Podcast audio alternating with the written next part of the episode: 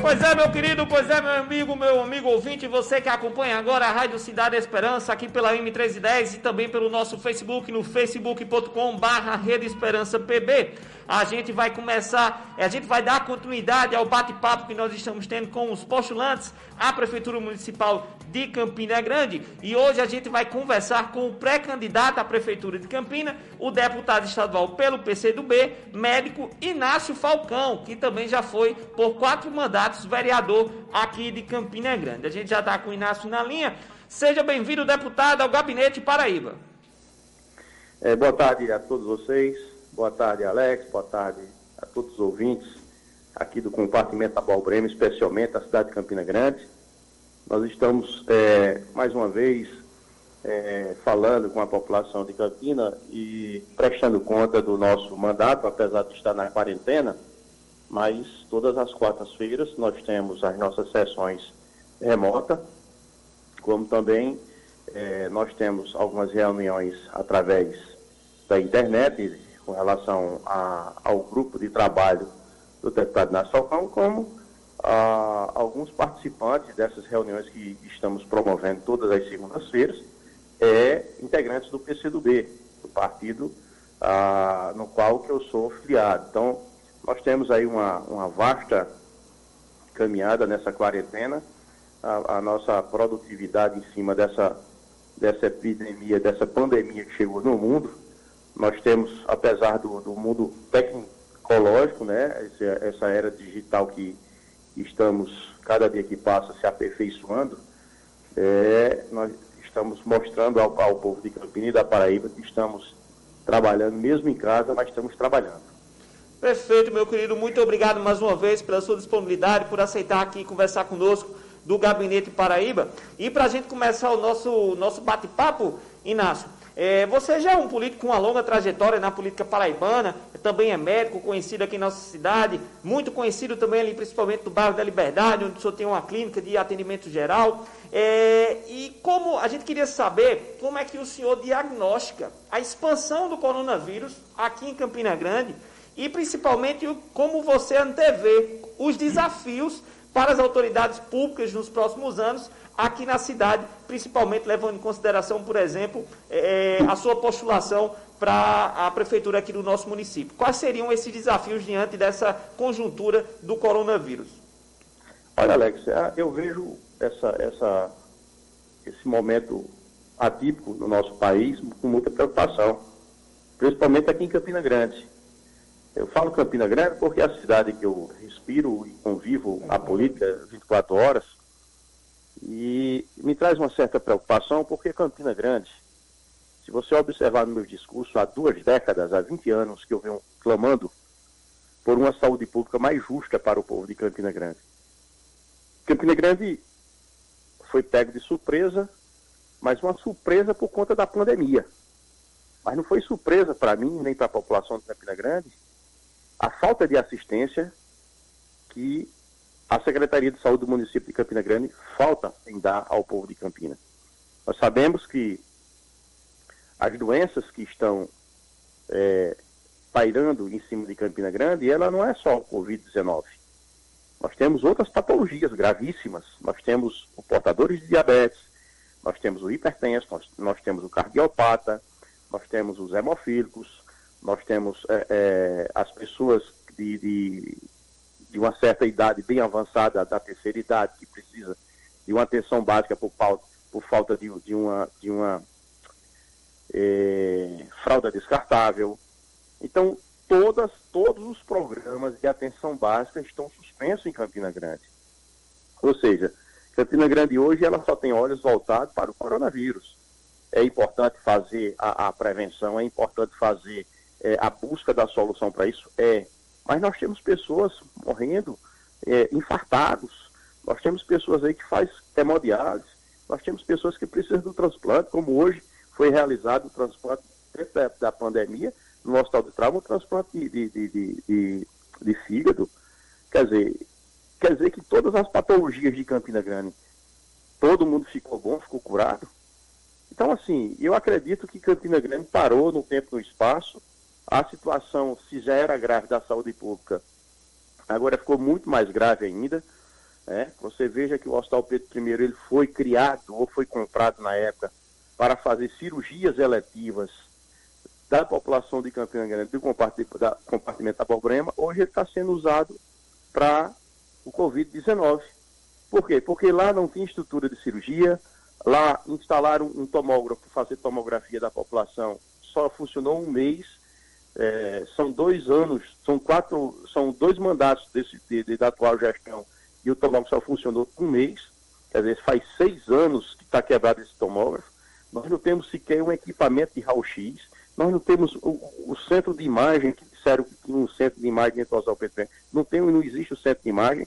Quer dizer, a população precisa saber disso. É, é uma preocupação que eu tenho também é pós-pandemia. Pós-pandemia nós precisamos ter uma política pública de poder geração de emprego e renda para voltar a economia funcionar aqui em Campina Grande. Nós precisamos incentivar o comerciante, ao pequeno comércio, a, aos grandes industriais é, é, é, e tantos outros que, que sobrevivem, que Campinas sobrevive dessa economia é, e voltar a engrenar e poder funcionar. É, Campina Grande precisa de geração de emprego e renda, precisa, precisa recon, re, é, reconduzir e voltar a riqueza que Campina Grande tem, como gerar esses recursos para realmente a, a, a, estrutura começar a funcionar, a máquina começar a funcionar. Mas você não vê sequer uma política pedagógica por parte da gestão, por parte da gestão. A gestão não faz uma política pedagógica de incentivo à população como se precaver sobre a, a, a, a, contaminação do vírus. Você não vê uma política pedagógica do governo do município sobre a questão de como retomar, de como iniciar a economia aqui do município de Campina Grande. É, você não vê nada dessa natureza. Né? Então isso é preocupante. Preocupante agora e vai ser muito mais preocupante pós-pandemia. É, nós não sabemos como é que a Prefeitura de Campina Grande vai estar a partir de janeiro. Nós não sabemos como é que a Prefeitura vai se comportar perante uma economia é, é, no Brasil todo falida, quebrada, afundada, mergulhada no mar de dívidas. Né? Então, Campina Grande, ela tem como sobreviver? Tem. É só começar a buscar a forma de como geração de, de, de emprego. É, deputado. Incentivar empregos para pessoas que estão saindo das universidades. Você vê, Alex, Campina Grande ela é tão, tão, tão universitária, nós temos 25, mais de 25 universidades aqui em Campina Grande. E você não vê uma política pública para a geração de emprego e renda para esses jovens. É preocupante. Deputado, é, boa tarde aqui, a Alisson na linha. Como, como o Rick aqui adiantou, é impossível hoje a gente falar de eleições sem falar de coronavírus. E tem um debate que vem tomando forma ultimamente, especialmente agora no TSE, que é justamente sobre a questão do adiamento, do possível adiamento das eleições. Eu queria saber o seu posicionamento é, sobre isso, porque é, isso implica um dilema, né? Porque se a sua resposta for não, é como a gente pode realizar eleições sem pôr em risco a vida da população? Se for um sim, é verdade. Olha, como eu, eu impedir? Pode eu sou fazer. favorável plenamente que o TSE é, prorrogue até o mês de dezembro até o último mês do ano de 2020. E o que eu não concordo é passar para o primeiro ano de 2021. Porque passando para o ano de 2021, você tem que mudar a Constituição, você tem que mudar o calendário do Poder Judiciário do Brasil todinho, você tem que mudar é, o Poder Judiciário dos estados e dos municípios, você vai, vai ter que mudar calendários de reajuste salarial do salário mínimo em todo o Brasil. Então muda tudo, toda uma cadeia que depende da questão do calendário eleitoral. Né? Então, é complicado se você ultrapassar o ano pré-eleitoral, o ano da eleição, para você poder jogar a eleição para o ano eh, consequente. Então, é preocupante. Então, para que a gente não possa ter mais prejuízo ainda, eu sou favorável que faça o, o adiamento das eleições, contanto que seja dentro do próprio ano da eleição, ou seja, até o mês de dezembro de 2020. Sou favorável, defendo, já defendi essa tese, inclusive, na reunião da Executiva Nacional do Partido. Já tive conversando com diversos deputados do PCdoB em São Paulo, que tem deputados de São Paulo, do Maranhão. Tive, tive uma, uma, conversa muito boa com o Gerry, que é deputado federal do PCdoB do Maranhão. Então, nós temos esse, essa, essa visão de se o TSE, pelo menos, tiver essa, essa visão mínima necessária de adiar as eleições para o mês de dezembro, para mim já estava de bom tamanho, porque eu tenho certeza que a partir do mês de novembro nós vamos estar andando nas ruas com mais tranquilidade, com mais segurança, e, e, e a população também mais segura em poder receber o político na sua casa, na sua rua. E aí a população terá, é, claro, a democracia poder escolher o seu candidato que possa representar Campina Grande nas urnas. É, Inácio, uma outra, uma outra questão relacionada ao próprio debate das eleições é que a própria pandemia ela gerou realmente, ela fez com que o debate sobre o, o, o, de, o debate eleitoral ele acabasse ficando de lado, né? E muita gente, inclusive alguns políticos, têm usado a justificativa que não é o momento de se discutir a eleição, não é, não é, não é por conta da pandemia. Mas a verdade é que, se houver eleição, e que muito provavelmente haverá, e como você bem coloca, possivelmente no mês de dezembro, é preciso que se faça sim o debate eleitoral, até porque a população ela precisa participar desse debate. Como você enxerga esse desafio, você como pré-candidato, apesar da sua pré-candidatura já estar sendo posta e construída aí desde 2019, como, como você vem falando na imprensa aqui em Campina Grande, mas como é que você encara esse desafio de, de fazer esse debate com a população, de chamar a atenção da população para esse debate das eleições, para que a gente consiga realmente ter um processo democrático e participativo da população aqui de Campina? Olha, Alex, eu, eu vejo isso com um certo, um certo receio do, do afastamento do, do, da figura política nesse exato momento. Claro, é evidente que nós temos que respeitar todos os espaços. O espaço do Covid-19 a gente tem que respeitar, fazer um alto debate, mas nós sabemos que até o coronavírus, até a forma de se combater o coronavírus, existe e deve existir a política nesse debate. Porque a partir do momento que a gente aprova uma lei na Assembleia Legislativa, dando total autonomia a um município a comprar equipamentos sem licitação, isso é política. A partir do momento que o governo federal libera esses recursos para a população no valor de 600 reais, que para mim é, é, um valor muito, muito abaixo do que a população precisava, é isso envolve política, porque tem que passar pelo Congresso. Se a Câmara Municipal de Campina Grande é, é, está votando para uma compra de equipamentos para equipar qualquer hospital do município, isso é política. Então, tudo na nossa vida envolve a política. E por que não começar a levantar esse debate sobre as dificuldades de Campina Grande, a, a, a, a decadência, a falência da, da, da, da riqueza do município de Campina Grande, o fechamento do comércio, por que não fazer um debate sobre a abertura do comércio, por que não fazer uma abertura, um, um, um debate sobre a saúde pública de Campina Grande? Eu estou achando estranho que as figuras políticas de Campina Grande estão evitando esse debate.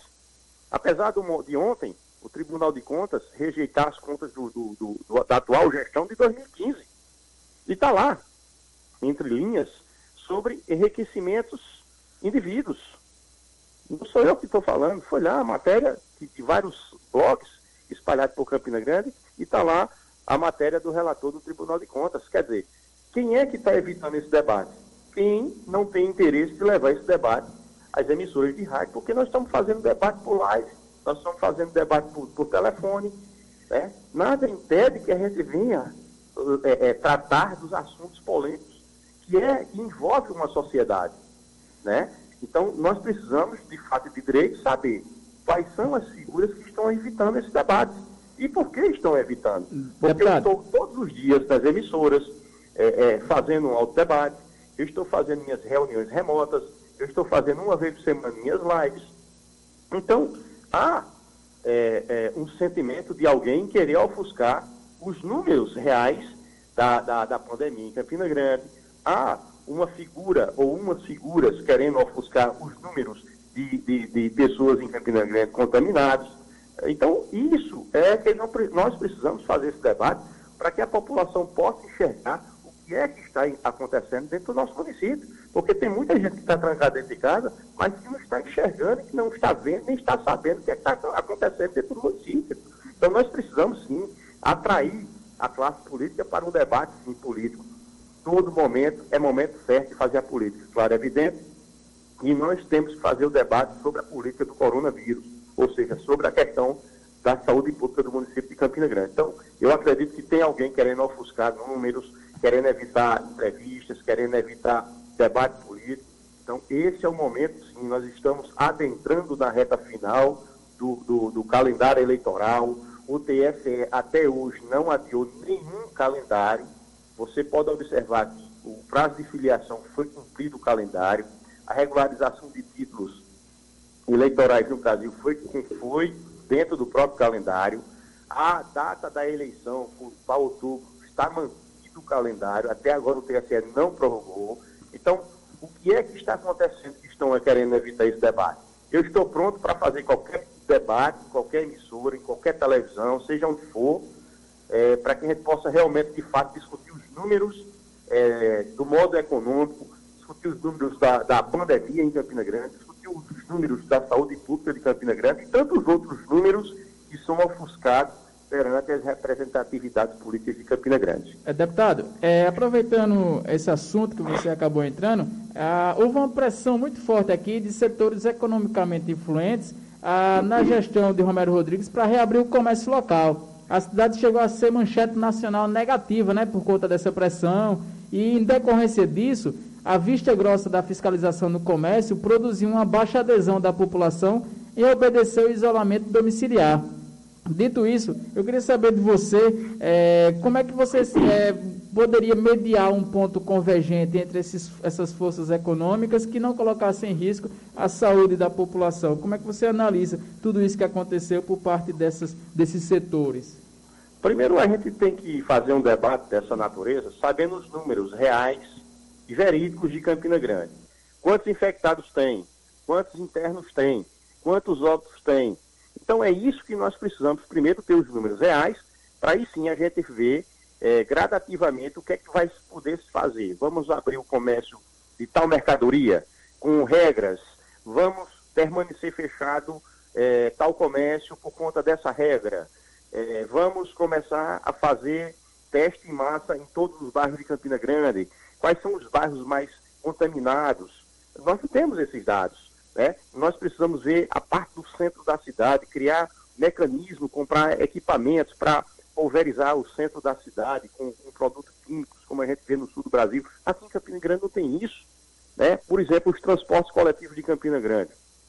Você não vê sequer, o próprio, a própria Secretaria de Saúde não tem. Parou o ônibus, passa o produto químico dentro do ônibus e, e você não vê isso. Né? Então, para que a gente possa discutir esses temas, nós precisamos ter números reais em cima de uma mesa. Aí sim, vamos trabalhar e tratar de abertura gradativamente de comércio, de determinado comércio, com regras. Tem que se adotar regras, principalmente no centro da cidade, porque se você for andar nos, nos bairros periféricos de Campina Grande, o comércio está todo aberto. Né? Você vê supermercado aberto, você vê mercearia aberta, você vê bar aberto, você vê é, lojas de conveniências abertas no centro eh, nos bairros de Campina Grande. Então, muitas vezes as pessoas reclamam, só, mas só tem quarentena no centro da cidade, mas no, nos bairros de Campina Grande não tem. Então, tem que fazer uma autoanálise. Eu acredito que a gestão relaxou nesta questão da fiscalização, né, ou até mesmo pela, por, por questões de pressão é, dos comerciantes, mas eu acredito que é, é, se tiver uma organização e tiver uma fiscalização mais ostensiva, Campina Grande vai sair do pico o mais rápido possível. Agora, o que nós estamos observando, claro, é evidente, números ofuscados, Campina Grande com um, um, índice de pico lá em cima. É um absurdo. Né? Não, se, não, não, não, não, não se concorda e não comporta o, o comércio de qualquer cidade, de qualquer estado, qualquer país, fechar por 90 dias.